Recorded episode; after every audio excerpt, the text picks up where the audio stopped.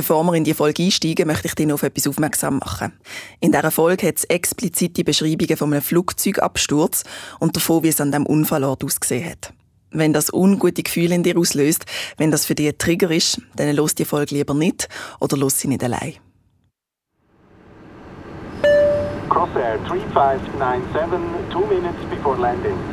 Roger, under 5000, leaving level 55. Roger. Ich schaue zum Fenster raus und rate, über welchem Dorf oder welchem Städtchen wir jetzt gerade sind. Und schaue raus und es ist einfach wie total Nebel. Gewesen. Also dunkel. Und eigentlich müsste ich ja, es war äh, 10 Uhr am Abend, gewesen, müsste ich ja die Lichter von der Straße und von den Häusern sehen. Und dann habe ich gedacht, hä? Sind wir noch in der Wolke? Das kann aber nicht sein, two minutes before landing. Und in dem Moment macht es so, BOM! Und es fängt an zu schütteln, wie so in einem Schüttelbecher oder wie so in einem ähm, Auto, das schleudert. So hin und her schleudert. Und dann ist so vielleicht zwei Meter vor mir oder drei Meter einfach vor mir ist einfach so eine Feuerwand aufgekommen.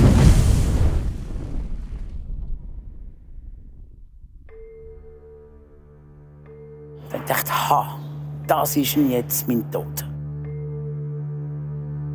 So hat es sich für Jacqueline Badran angefühlt, wo sie an dem kalten Oben im November vor 20 Jahren mit einem Flugzeug abgestürzt ist.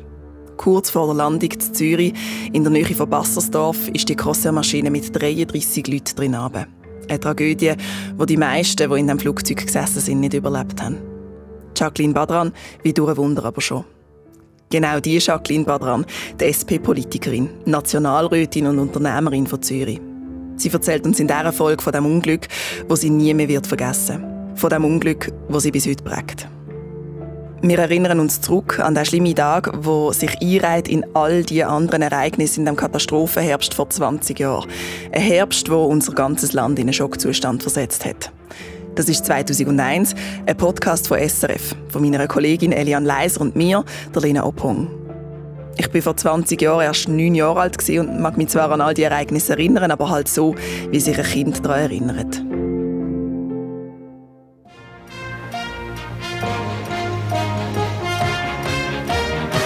Schock und Trauer sitzen tief. Eine schwere Zeit für die leidgeprüften Angehörigen, ein weiterer Schicksalsschlag für die Schweiz. Der Wald zwischen Bassersdorf und Birchwil übersät von Flugzeugtrümmern.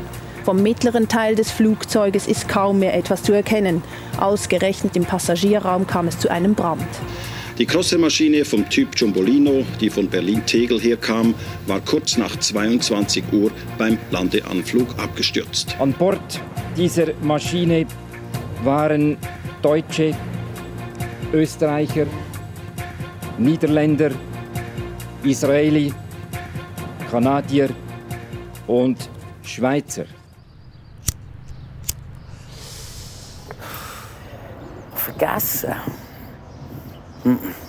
Das ist nicht möglich. Das vergisst man nicht. Jacqueline Badran sitzt mit uns im Hinterhof vom Medienzentrum zu Bern, gerade beim Bundeshaus. Und sie zündet sich zuerst mal eine Ziege an. Ihre braunen langen Haare fallen ihr über die Schultern. Was für uns einfach die Schlagziele von dem 24. November 2001 sind, ist für sie quasi der Start in ein neues Leben gewesen. Knapp zwei Wochen vorher hat sie ihren 40. Geburtstag gefeiert.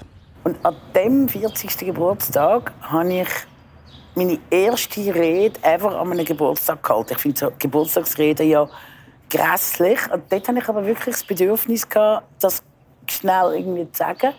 Weil ich immer gedacht, so wie ich lebe, ich werde nicht 40. Und das ist so wie nicht irgendeine so eine, äh, wie eine Art ein Furz gsi, wo man so hat, sondern es war wie eine Art eine tiefe Gewissheit bei mir. Keine Ahnung, woher ich das habe. Ich habe einfach das Gefühl, ich werde nicht älter wie 40. Und dann habe ich irgendwie so die Rede gehalten und gesagt, äh, ja, ich sage jetzt, äh, nie gedacht, ich werde 40, aber jetzt bin ich es. Und das sage ich ein bisschen so, wie wenn es mir ein zweites Leben geschenkt hätte. Und ich mir ja, weil ich nie gedacht dass ich 40 werde, mir nie überlegt, was ich dann mache. Aber äh, jetzt muss ich mir wie eine Art überlegen, wie ich jetzt mit dem äh, zweiten Leben, was ich jetzt damit mache in der Zukunft. Dann hat sie natürlich noch nicht ahnen, dass sie kurz darauf einen Flugzeugabsturz überlebt. Am Oben vom 24. November fliegt sie mit ihrem Geschäftspartner, Peter Hogenkamp von Berlin, zurück in die Schweiz. Sie war dann an einer digitalen Messe, zu einer Zeit, wo wir alle noch nicht so recht gewusst haben, was World Wide Web alles kann und was Domain und all diese Begriffe eigentlich überhaupt bedeuten. Internet hat es zwar schon länger gegeben, aber daran gewöhnt haben wir uns noch nicht. In Vorbereitung zum Start machen wir Dinge auch mit unseren Sicherheitsvorkehrungen an Bord. Das Flugzeug ist an diesem Oben nicht ausgelastet. Mit an Bord sitzen unter anderem auch die bekannte US-amerikanische Sängerin Melanie Thornton. Und die junge Girlgroup Passion Fruit, die für Konzerte in die Schweiz anreisen.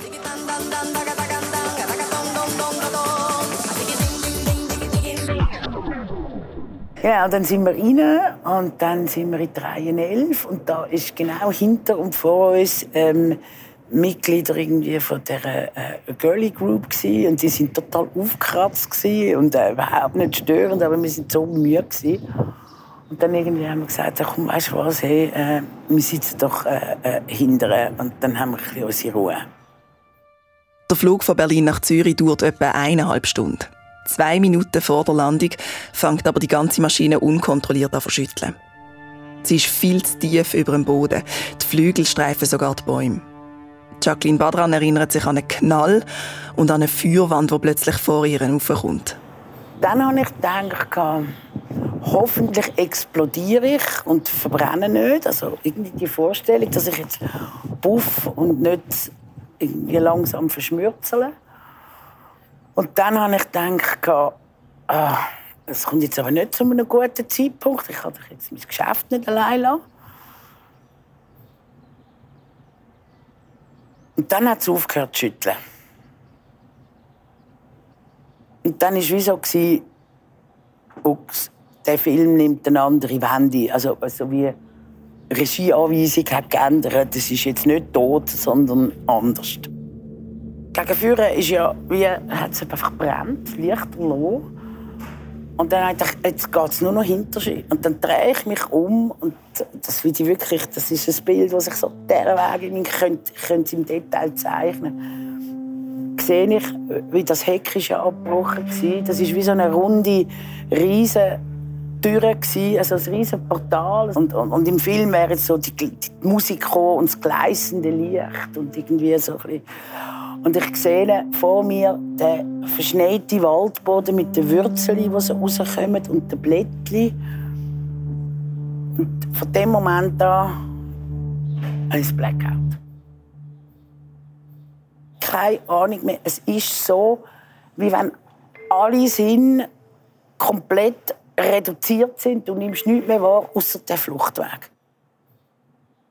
Und das Nächste, was ich wieder weiss, ist, wie ich auf dem verschneiten Waldboden renne. Und aus dem Ecke gesehen, ähm, im, im, Augenwinkel gesehen, eine Frau, eine Frau von, eben von dieser Girly Band, ähm, wo läuft und brennt, also ihren Mantel hat brennt. Und dann habe ich in meinem geistigen Kopf mir überlegt, jetzt renne ich zu ihr und drücke sie in den Schnee, also schupfe sie ab, dass das aufhört brennen. Und will das machen. Und in dem Moment macht das jemand anders. Dann nachher höre ich irgendwie Hilfe, Hilfe. Und drehe mich noch mal ganz um. Und dort war die ähm, Stewardess. Vor dem Flüger wirklich starr vor Angst. Und ich renne zurück, obwohl das eigentlich ein bisschen kontraintuitiv war, weil ich immer beim Wegrennen gedacht habe, ui, jetzt explodiert Weil man kennt ja brennendes Flugzeug, wenn dann vom Film, und im Film explodiert es immer. Und dann rennen alle und hechten sich irgendwo hinter irgendwas. Und ich bin ja dort schon am Rennen und habe irgendwo einen Baumstamm gesucht, wo ich mich dann könnte hinterhechten. Also es ist noch lustig, man, man tut dann so kopieren, was man aus eben dieser Filmwelt irgendwie sieht. Und dann aber, ich konnte ja nicht können, wie die Stewardess, dann bin ich wieder zurückgerannt und habe die Stewardess am Arm gepackt und sie hat so gesagt, Nein, nein, ich muss nicht helfen, das muss ich doch meinen Kindern nicht antun, das muss ich nicht. Und meine, meine Füße, meine Füße, sie hat keine Schuhe angehabt. Also sie, hat, sie ist in den Socken, in dem verschneiten Waldboden. Und ich zerre sie so weg und sage, hör auf, hör auf, du lebst, du lebst. Ähm, deine Füße sind doch egal. Es ist kalt und es ist dunkel. Jacqueline Badran hat keine Jacke an, nur eine weiße Bluse. Ihre Hand ist verdreht, aber vor allem merkt sie gar nicht, weil viel zu viel Adrenalin durch ihren Körper pumpt. Aber wahrscheinlich ist das irgendwie, keine Ahnung. Alles in allem irgendwie, von dem Moment an, wo es geschüttelt hat, bis ich irgendwie auf dem Waldboden renne, sicher nicht mehr wie 30 Sekunden, wahrscheinlich in Realität. Zwischen den Bäumen entdeckt sie Lichter. Sie läuft dorthin, zusammen mit ihrem Geschäftspartner Peter Hogenkamp, der den Absturz auch überlebt. Und plötzlich steht sie auf einem Waldweg.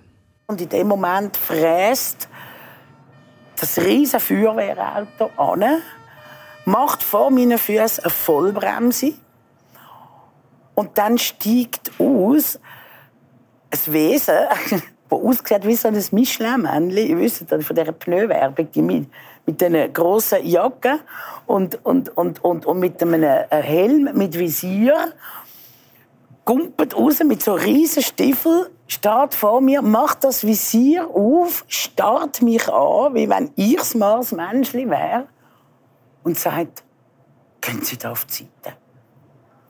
Macht das Visier wieder ab, steigt wieder ins Auto und fräst davon sind wir dort mit dem Feuerwehrwagen rauf und da sind uns so die Frau äh, der Herr Hogenkamp und die Frau Jacqueline Badrun uns entgegengekommen. Badran, genau. Badran. Und wir haben doch gemeint, das sind die ersten Gaffer. Und dann habe ich schon gemeint, da schon die ersten hohen Gaffer, oder? Wir haben ja nicht gewusst, dass das zwei Überlebende sind. Wie haben die ausgesehen? Ja, eigentlich völlig durchnässt, ein bisschen dreckig. Wenn die Kinder heimkommen, dann sind wir wohl sind so haben sie ausgesehen, oder? Gleiche Zeit, gleicher Ort, aber eine andere Perspektive. Das ist der Markus Frey. Ich habe auch noch nicht gewusst, wie, wenn, wo. Ich habe nur keinen Flugzeugabsturz. Und dann ist auch natürlich zuerst einmal Talent. Was passt da? Flugzeugabsturz? Das kann doch nicht passieren. Oder? Wir, die hier eigentlich in der Anflugschneise wohnen, wir haben immer gedacht, ja. Aber eben. Der Markus Frey ist heute 61 Jahre alt und lebt in Wassersdorf. Wir treffen ihn bei sich daheim und sitzen zusammen am Esstisch. Dann, 2001, ist er gerade frisch von Kloten hier angezogen in die Zürcher Gemeinde mit etwas über 11.000 Einwohnern. Schon zu Kloten war er in der Feuerwehr. Dann hat er auf Bassersdorf, also Basi, wie er es nennt, gewechselt und ist dort noch bis vor drei bis vier Jahren aktiv. Gewesen. Im 2001 war er also erst ein paar Monate dabei. Gewesen. Er ist einer der ersten, der nach dem Absturz der Crossair-Maschine vor Ort ist. Dort auf der Höhe, mitten im Wald zwischen Büschen und Bäumen. Nur ein paar Minuten nachdem der Flughafen Kloten höchste Alarmstufen ausgelöst hat, weil das Flugzeug vom Radar verschwunden ist. Das Einzige, was man eigentlich gerade richtig gesehen hat, ist äh, das Heck. Die Flosse, die nach hinten angeschaut hat. Oder? Die hat jetzt wirklich noch rausgeschaut und das Cockpit noch einigermaßen, wo er so irgendwie halb... Und das ist noch das Bild, das noch geblieben ist. Dort unten ist noch der Pilot gelegen. Und den haben sie dann natürlich zugedeckt und also der Rumpf selber, der ist in der Mitte umeinander gebrochen. Das ist alles ein bisschen im Zeug rumgelegen. Es war eigentlich Totenstille dort oben. Totenstille. Es hat nur noch äh, Kerosin geschmeckt, es hat nach Verbranntem geschmeckt, vor allem ja, das Fleisch so, wenn man, wenn, man, wenn man etwas verbrennt, also, wie soll ich sagen, wir Feuerwehrler haben das vielleicht schon eher erlebt, wenn man in einem Brandhaus ist, oder, wo etwas verbrannt ist. Einfach, es war ein unangenehmer Geruch. Oder? Es ist einfach ein, eben ein undefinierbarer Geruch, der einfach in der Luft gelegen ist. Und der hat einem im ersten Moment ist man schon ein bisschen geschockt gewesen. Und da haben wir noch keine Maske, da hat man einfach, hat es geheißen, die, die noch keine haben, dann einfach so Dings, Liebling unten angezogen, ist man so rumgelaufen, oder? Und dann haben wir dann langsam Masken bekommen, die Feuerwehr, Flughafenfeuerwehr hat dabei gehabt. Die haben dann verteilt, oder? Wir haben eigentlich zuerst müssen mit der Feuerwehr in erste Instanz Überlebende suchen. Bis dann sicher war, dass es eigentlich keine Überlebende mehr hat, bin ich dann äh, abgelöst worden. Das heißt, ich bin dann wieder oben runter. Und dann bin ich äh, am Grosskrankenwagen an, der dort vor der Kreuzstraße zugestanden ist. Dann haben sie dort Hilfe gebraucht. Und dann haben sie mich dort eingetan. Und dort hat es zwei Verbrennungsopfer gehabt. Und die haben noch gelebt hier. Und da hat man immer müssen, äh, Brandflüssigkeit gegen Schmerzen und die haben eine Infusion eingerichtet, die dann gelaufen ist. Dann hat sie wieder Wasser wollen, wieder Brand, äh, über Brandwunden hin. Nach vielleicht eine halbe Stunde so sind die Sanitäter gekommen, offizielle. Und dort habe ich dann vernommen, dass das die äh, Melanie Santen war. Und das hat man eigentlich, wenn man ein bisschen äh, bei Schutz und Rettung geschafft hat und so, und auch Körperverbrennungen, also das ist fast zwei Drittel vom Körper ist verbrannt gewesen. und ja, ich nehme an, die ist noch im Krankenwagen hinein dort vorgestorben. Ja. Und dann ist dann eigentlich äh, das ganze Prozedere abgegangen. Die Polizei ist dann natürlich mittlerweile schon lange oben gewesen, Flughafenfeuerwehr, Nürnsdorfer Feuerwehr, Bassersdorfer Feuerwehr, äh, diverse Rettungssanitäter, alles zusammen. Dann funktioniert man einfach. Das ist äh, drückt einer auf den Knopf und dann macht es einen Klick. Pager ab. Jetzt muss es funktionieren. Sei jetzt das gleich was für ein Einsatz, ein Flugzeugabsturz, sei das ein Brand, ein schwerer Verkehrsunfall. Man funktioniert einfach. Der Markus Frey ist in den Minuten und Stunden gerade nach dem Absturz von der Kossenmaschine ein wie in einem Tunnel. Nicht links schauen, nicht rechts schauen, einfach arbeiten. Während er also vor Ort eingebunden ist, Kommandos entgegennimmt und hilft, wo er kann, sind auch Jacqueline Badran und ihre Geschäftspartner immer noch ganz in der Nähe von der Absturzstelle. Dann irgendwann ist mir äh, ein zu bunt geworden. Ich gefunden, so, jetzt, jetzt, jetzt müssen wir da weg. Und ich habe schon gesehen, dass die, die wirklich Verbrennungen haben, Schwerverletzte, schwerer Verletzte ähm, ähm, schon äh, weggeführt worden sind. Und dann bin ich zu einem anderen Polizeiauto gegangen und gesagt, sie könnten sie jetzt nicht da uns führen, da wegnehmen. Und dann hat er irgendwas ins Walkie-Talkie gesagt, ja, Kali, was meinst du, kann ich jetzt die da fahren? ja, kannst Irgendwann landen sie vor einer Beiz, wo nicht weit weg ist vom Waldrand. Draussen vorne dran ist ein Sanitätszelt aufgebaut worden. Und also, er hat so gewuselt. Gewuselt von Ärzten und von äh, Pflegemenschen. Ein busy Wetter, Walkie-Talkies, ein Ding. Und dann kommen wir dort an. Und er sagt, dort äh, ist einer im weißen Mäntel, ein Arzt, gestanden und hat, uns, hat mir gesagt, ich soll jetzt hier in den grossen Kastenwagen rein. Und ich habe gesehen, aus dem Augenwinkel, wie parallel die aus dem Krankenauto kommen mit den Verbrennungen. Und irgendwie ich habe gefunden, äh, äh. Ich, ich habe wie intuitiv gedacht, ich, ich will das nicht sehen, die Verbrennungen. Also ich, sonst kommen so Bilder in den Kopf über, die vielleicht nicht gut sind und dich das immer einholt. Und ich habe eigentlich intuitiv nicht anschauen.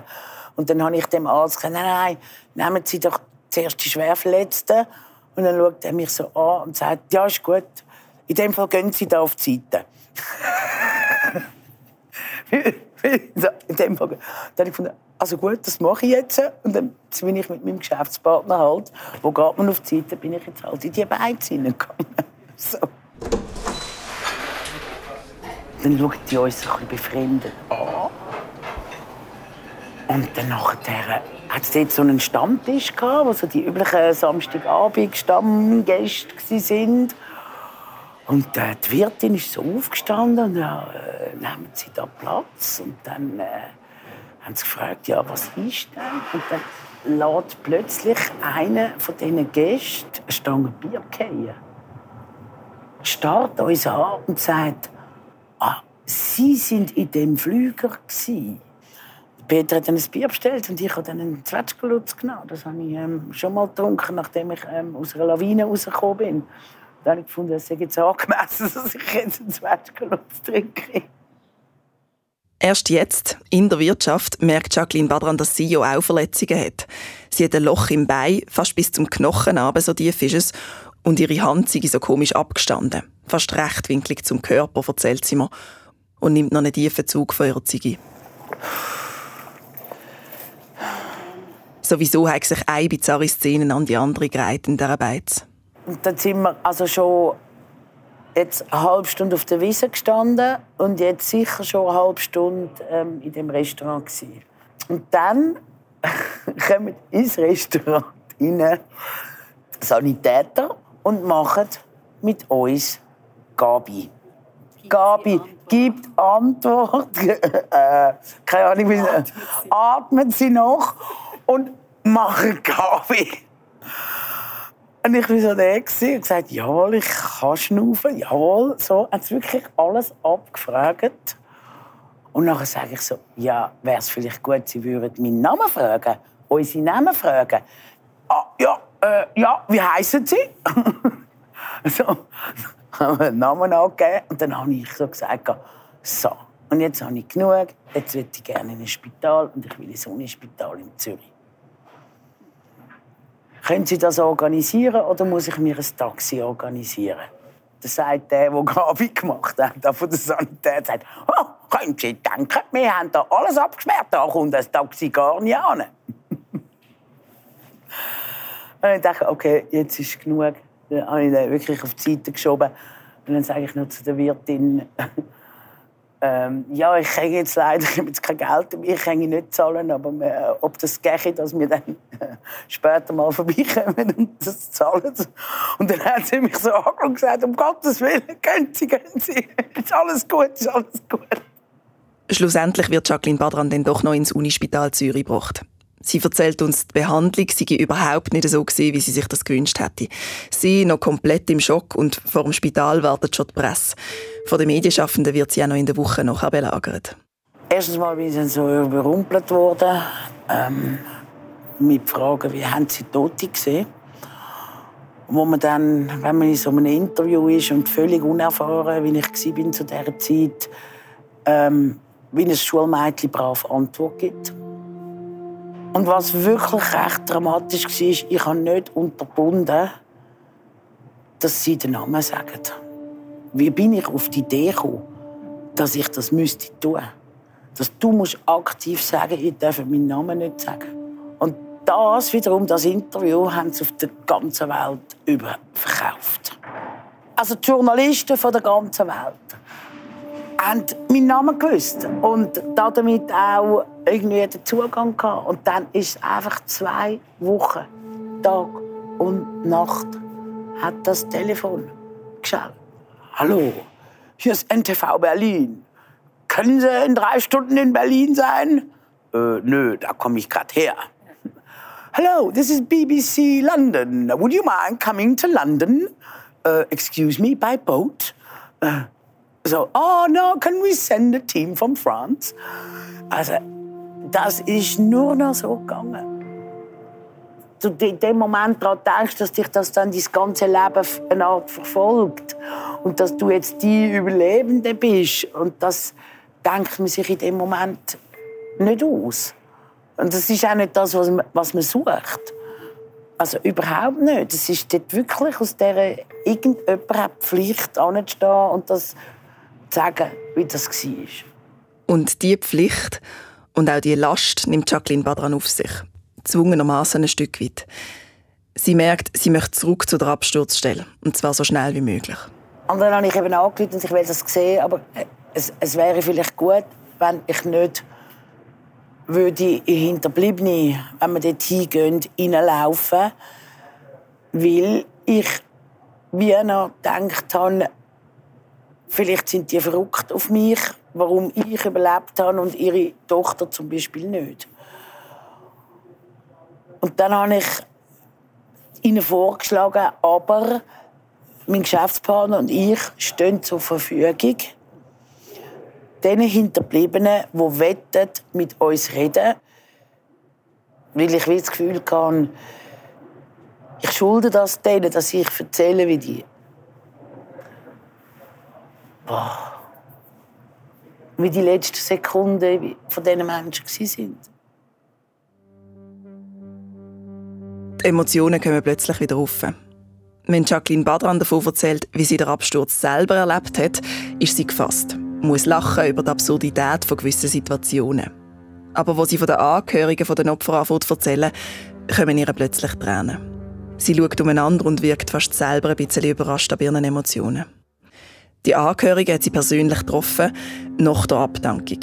Sie haben ihre Fragen gestellt zum Absturz und haben sie fast ein bisschen gelöchert. Weil alle mega das Bedürfnis hatten. Und man hat richtig gemerkt, denen geht Stein vom Herzen. Aber wenn du gesagt hast, hey, die müssen... Oh, sorry.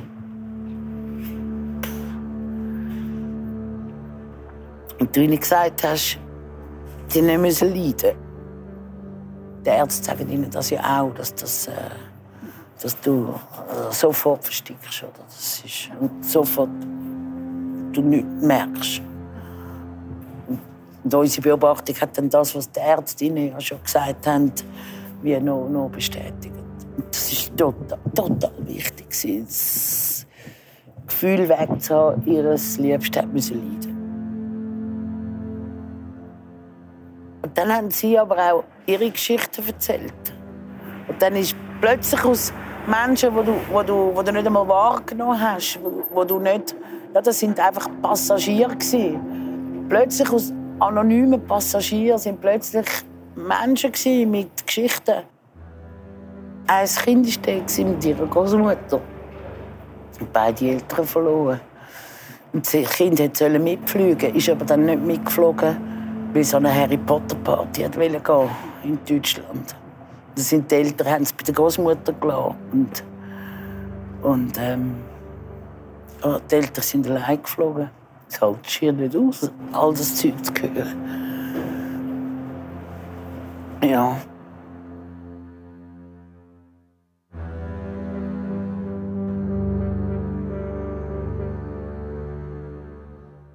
Ich höre die Geschichte jetzt nicht zum ersten Mal und es nimmt mich immer noch mit. Wie sie erzählt, dass sie probiert, alle Fragen der Hinterbliebenen zu beantworten, dass sie es teilweise als ihre Pflicht sieht, aber teilweise auch aus einem schlechten Gewissen heraus gemacht hat. Weil sie die ist, die überlebt hat, wo sie natürlich nicht dafür hatte. Ein schlechtes Gewissen hat sie aber trotzdem gehabt. Über das Erlebte zu reden, tut ihr aber auch gut. Sie macht es intuitiv. Das ist ihre Bewältigungsstrategie. Im Nachhinein erkläre ich mir das so, das hat wie irgendwie müssen raus. Also, äh, ich hatte so Szenen, gehabt, wirklich, wo zum Beispiel bin ich mal irgendwo in einem Dancing und dann bin ich so vor dem Spiegel Hände waschen und dann hat eine Frau nebendran gehabt, vor dem Spiegel Hände waschen und wir sehen uns über den Spiegel. Und dann schaut sie mich an und sagt, Jesus Gott, Sie sind ja Pfarrer dran. So, und darf ich fragen, wie ist das in dem Flüger? Und ich habe ihr dann, der völlig fremden Person, völlig bereitwillig erklärt, wie das war. Die Erfahrung macht auch der Markus Frey, der bei der Feuerwehr als Helfer im Einsatz gestanden ist. Also, dass die Geschichte einfach raus muss. Wir haben dann von intern von der Feuerwehr, haben wir im katholischen Kirchenzentrum, haben wir ein Briefing gemacht. Also mit, äh, mit so einem Care-Share-Team, wo wir alle zusammengekommen sind, in den Kirchen und da hat jeder können reden, was er hat loswerden Der eine hat Sorge gehabt, der andere hat es dort gebissen. Der andere hat vielleicht mehr psychisches Problem gehabt, der andere, die Tränen sind geflossen, das ist klar. Man hat es einfach aus dem Gefühl heraus laufen lassen. Es ist einfach gelaufen und äh, man hat einfach die Worte, die, die einem in den Sinn gekommen sind, die einen berührt haben, das hat man versucht, den anderen zu übergeben. In der Woche nach dem Absturz hilft er noch bei den Aufraumarbeiten. Tag für Tag sammeln sie die Wrackteile zusammen an der Absturzstelle, die auf dem Waldboden verteilt sind. Und die übergeben sie an die ExpertInnen, die so probieren, die genaue Absturzursache herauszufinden. Aber die Hauptursache also, ist ja eigentlich, weil er, er ist zu tief vorgeflogen Wieso der nicht, wieso der oben ist, das weiß kein Mensch. Das weiß nur er und das hat er mit ins Grab genommen. Die können nur sagen, was das Aufzeichnungsgerät aufzeichnet hat. Ich bin zu tief geflogen. Wieso ist zu tief geflogen? Wieso hat er nicht reagiert? Und was der Pilot ja für Schuhe, Vorschulung hat, äh, Grosser hat ihn genommen, obwohl er eigentlich fast bei allen Flugdings durchgefallen ist. Aber eben, wo Menschen am Ruder sind, passieren Fehler. Die Behörden beschäftigen sich noch Jahre später mit dem Fall, mit der Ursache des Crossair-Absturz. Der Markus Frey hatte Albträume und hat eine Zeit lang auch einfach nicht mehr darüber reden damit die Bilder nicht immer wieder aufgekommen sind. Er hat selber merken, wenn und wie das er will erzählen und wenn eben nicht und was ihm gut tut und was nicht. Bis ich es komplett verarbeitet habe, dass ich eigentlich auch ruhig schlafen und alles. Ich habe am Anfang habe ich da ein Beruhigungstabletten gebraucht, dass ich ruhig schlafen konnte. Und aber bis jetzt wirklich alles eigentlich an Doktor gelegt das weg. Das ist sicher ja, fast zwei Jahre gegangen. Dann hast du mal gedacht, jetzt ist gut. Und dann hörst du wieder eine Meldung von einem Flugzeugabsturz. Ein kleiner Teil wird sicher immer bleiben. Aber sonst im Großen und Ganzen ist das eigentlich abgeschlossen. Wir sind jetzt auch schon, wir haben hier so eine Gruppe äh, Sonntagsbrötler. Da sind wir etwa die am Sonntag, immer im Waldburg Brötchen in der Nähe. Und zwei, dreimal hat es schlecht Wetter sind mit Waldhütten. Da sind wir auch dort einfach vorbeigelaufen. Und haben mir nur gesagt, oh, da hinten ist er oben, oder? Mehr nicht. Und dann haben wir schnell runtergeschaut, genau, da ist Gedenkstätte. Ja. Da ist man einfach vorbeigelaufen. Auch wenn er heute nicht mehr bei der Feuerwehr ist, die Zeit hat ihn geprägt. Er zeigt uns zwei Feuermelder in der Wohnung und in der Küche an der Wand hängt eine Feuerdecke. Er sagt, er hat schon so viele Sachen gesehen, die passieren können. Da ist er lieber präventiv. Nach dem Interview sind wir noch raus. Zu der Absturzstelle, die nicht weit weg ist von seinem Zuhause. Dort, wo heute die Gedenkstätte ist. Wir verlassen also die Wohnung von Markus Frey, fahren zusammen mit dem Auto durch den Wald, der Hügel darauf, wo der Flieger den die Bäume gestreift hat und auf den Boden prallt ist. Da ist die Gedenkstätte. Ja. Da ist sie. Ja. Wenn ihr zuerst schnell raus auf dieser ja, Seite. Es ist ruhig, eigentlich schon fast idyllisch. Da ist jetzt alles wieder zugewachsen, oder? Weil der ist ja gekommen, da, da irgendwie da hinten durch die Schneisen durch und so runter. Da. Ja, da sieht man schon das Loch da von den Schneisen, die er gezogen hat, oder? Ja, jetzt da sieht man es gut, oder? Ja, ja, diesem Loch unten ist er gelegen, oder? Also, ich meine, da hat man nichts gepflanzt. Man hat einfach umgehoben, dass äh, das Gift draußen ist, Kerosin und alles zusammen. Aber sonst hat man die Natur schaffen lassen. Und ich denke, das Biotop ist entstanden durch den Krater, den es gegeben hat, wo der Flüger oben ist, denke ich mir. Ein Biotop. Blumen, Gräser, Wurzeln, die sich über die Absturzstelle legen wie ein Teppich über den Waldboden, wo dann auch Jacqueline Badran drüber gelaufen ist, wo sie sich aus dem brennenden Wrack befreit hat. Und ehrlich gesagt, das ist auch ein Wahnsinnsgefühl Wow, ich bin doch nicht tot. Und das ist wie, das ist so eine fast wie eine Art ein Glücksgefühl, wo ich durch den Wald gerannt bin. Wow, ich lebe ja. Und was bleibt bei ihr? Ihr, die wie durch ein Wunder den Flugzeugabsturz überlebt hat. Körperlich sieht man nichts mehr. Die Wunden sind bis auf eine kleine Narbe verheilt. Aber... Es, ist schon, es gehört schon zur Lebensgeschichte. Und es gibt so Momente, so Triggermomente. Zum Beispiel Feuer. Feuer ist sicher so ein Triggermoment. Feuer war für mich früher immer lieb.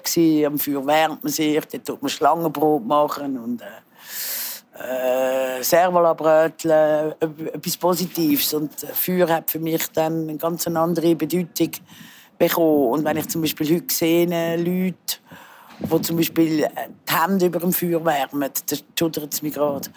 Weil oder die, die eine Person, die hat wirklich, und das habe ich ja dann gesehen, oder Hautfetzen, aber die ganze Hände verbrennt. Und das ist wirklich so wie im Zombie-Film eigentlich. Und das sind so Bilder, die einem wo ich dann so, sofort weggeschaut habe, aber ich habe es gesehen. Die Bilder bleiben. Und Kontakt bleiben auch. Zum Beispiel zu Rettungskräften wie dem Polizeichef und dem Feuerwehrkommandant von denen. Und jetzt für das Jahr haben wir auch abgemacht. Dass wir uns treffen. Jetzt gibt es beides nicht mehr, die ist abgerissen. Drama. das ist so, so ein Erinnerungsort. Weil irgendwie, wir sind zwar schon viel dann zusammen auch an die Grabstätte gegangen. Da hat es ja so einen, so einen Stein. Aber das ist für mich dann immer wirklich sehr, sehr traurig, weil dort äh, kommen dann oft die Hinterbliebenen und dort hat es so ein Buch, ein Gedenkbuch und dort schreiben sie dann Sachen rein. Und das ist also fast unerträglich. Und was hat es persönlich gemacht? Also aus dem Heute, 20 Jahre nach dem Absturz? Es war mehr wie eine Bestätigung. Gewesen. Also das Wissen, dass das Leben morgen kann zu Ende sein kann, das hat mich immer begleitet. ich, die Person, die nie geglaubt hat, dass sie älter wie 40 ist und dann findet, du musst jetzt leben und nicht für die Zukunft, also du musst im, im Tag. Du bist total ein Gegenwartsmensch. Und das bin ich schon immer Das hat es wie noch ein bisschen bestätigt.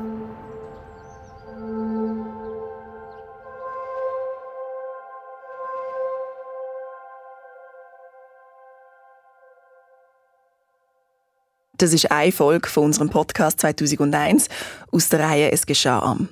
Aber von diesen Geschichten aus dem Herbst vor 20 Jahren gibt es noch mehr. Das war ja auch ein Jahr, das Katastrophenjahr, wo ich persönlich so war. Das hat ja uns alle irgendwie äh, mitgenommen. Es hat nicht mehr aufgehört. Und der Anfang von dem Katastrophenherbst ist der Terroranschlag auf das World Trade Center in New York und das Pentagon. Gewesen. We just got a report in that there's been some sort of explosion. The next building is another Und dann, kurze Zeit später ist dann das zweite Flugzeug gekommen.